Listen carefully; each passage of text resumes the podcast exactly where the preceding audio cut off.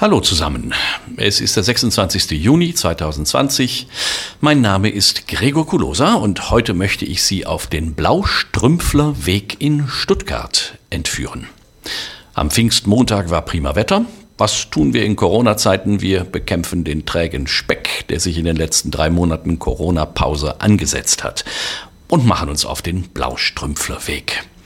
Die Stuttgarter unter Ihnen klicken jetzt einfach diese Episode meines Podcasts weg, denn dieser Wanderweg ist in Stuttgart wohl bekannt und sehr beliebt. Aber Nicht-Stuttgarter kennen ihn wahrscheinlich nicht. Und weil es ein wirklich toller Weg ist, der rund um das Stadtviertel Heslach herumführt, also praktisch um weite Teile der Innenstadt mit tollen Blicken immer wieder, Nicht-Stuttgarter sollten ihn vielleicht kennenlernen. Man ist je nach Pause oder Wartezeit auf Seilbahn oder Zacke etwa drei Stunden unterwegs. Es geht durch Wald und durch schicke Wohnviertel und man benutzt zwei alte Stuttgarter Institutionen im Verlauf des Wegs, nämlich den Erbschleicher Express und die Zacke. Vorweg zwei Erklärungen, die unbedingt gemacht werden müssen.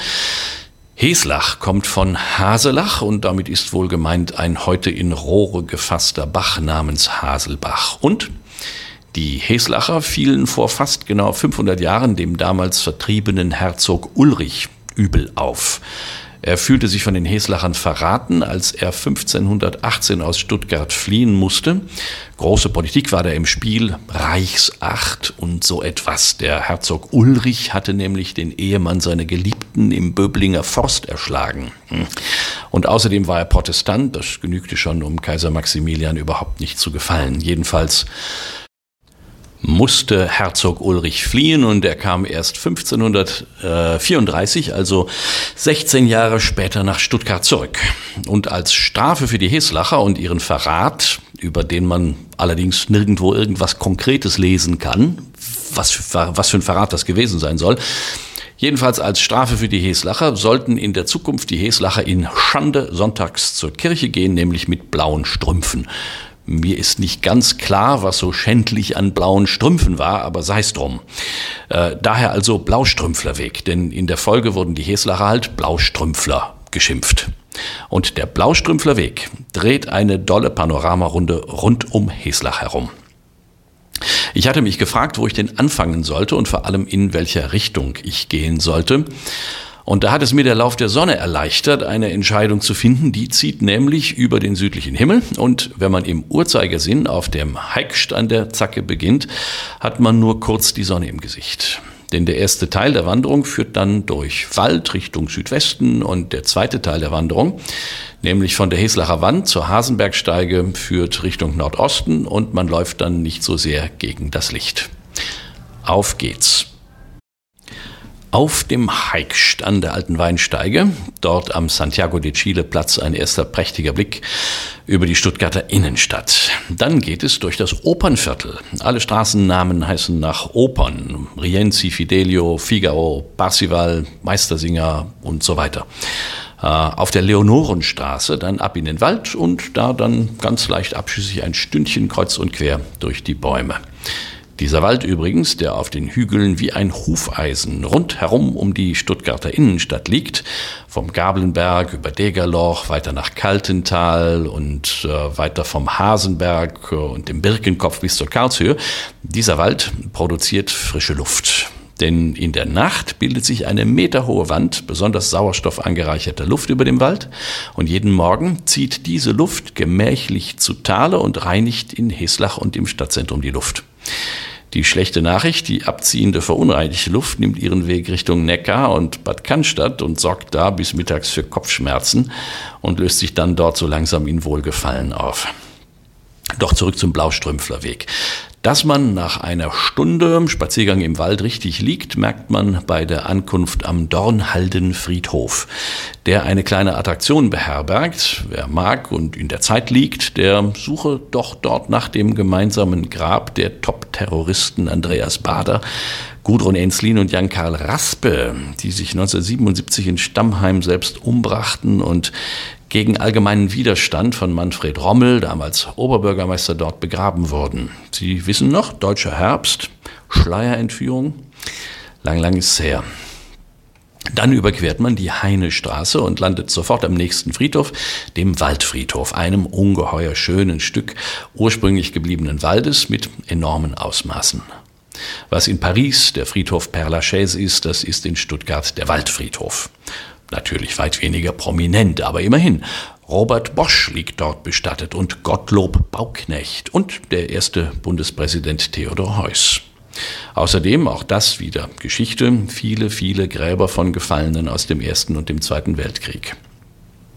Sollte da dann Melancholie aufkommen, hilft zur Verbesserung der Laune daran zu denken, dass man die Standseilbahn hinunter nach Heslach früher einmal den Erbschleicher Express genannt hat.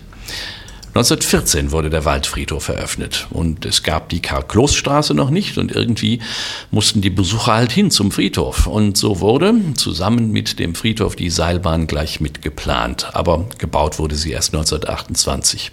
Und so alt scheinen auch die beiden Abteile zu sein, die aus, Achtung, nichts weniger als Teakholz und Mahagoni bestehen. Alle 20 Minuten gibt es eine Berg- bzw. Talfahrt. Und die fünf Minuten sind zwar kurz, aber trotzdem Nostalgie pur auf den harten Brettern, die die Welt bedeuten.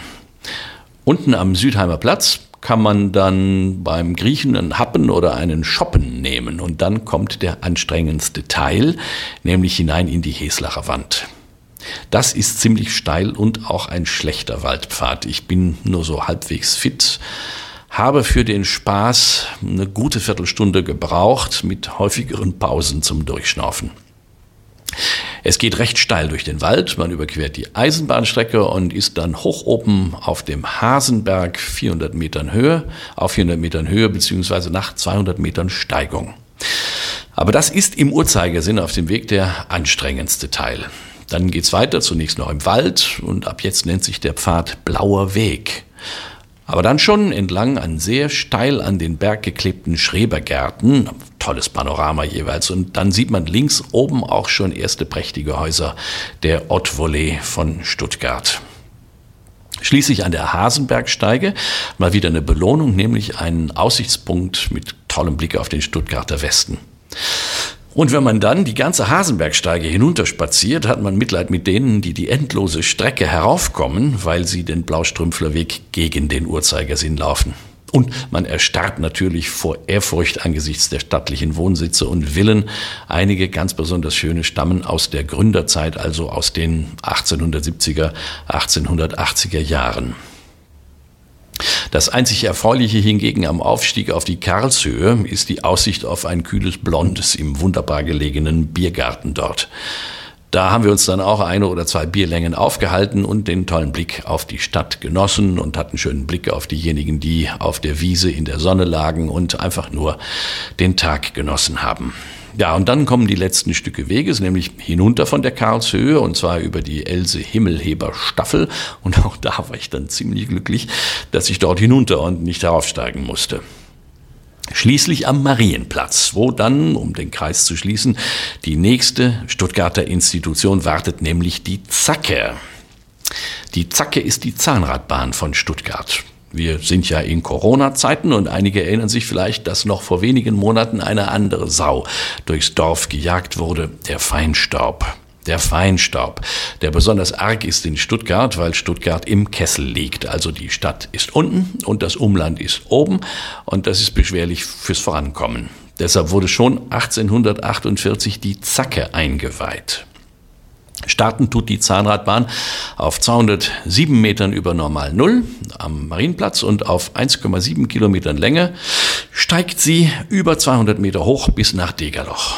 Es geht über die alte Weinsteige zur Wielandshöhe und schließlich auf den Heikst mit Panoramablicken auf die Stadt. Also ein schönes, außergewöhnliches Transporterlebnis am Ende meiner Wanderung wenngleich die Zacke für die Stuttgarter eigentlich nichts Außergewöhnliches ist, sondern für viele das tagtägliche Verkehrsmittel von Degerloch hinunter in die Stadt. Vielleicht hat man es zwischen den Zeilen hören können. Diese Episode hier ist eine kleine Liebeserklärung an Stuttgart, eine der unterschätztesten Großstädte Deutschlands. Ja, so viel für jetzt. Äh, ich hoffe, Ihnen hat der Spaziergang auf dem Blaustrümpfler Weg ein bisschen Freude gemacht. Wenn Sie mögen, dann liken Sie mich doch bitte und geben Sie mir Sternchen oder einen Kommentar. Das würde mich freuen. Vielleicht, wenn Ihnen diese Episode gefallen hat, dann schicken, schicken Sie doch auch einfach weiter an Freunde und Bekannte, die E-Mail haben oder WhatsApp, ähm, ist ja nicht mehr so selten heutzutage, an Nachbarn und Cousinen mit einer Empfehlung von Gregor Kulosa. Bis demnächst und alles wird gut.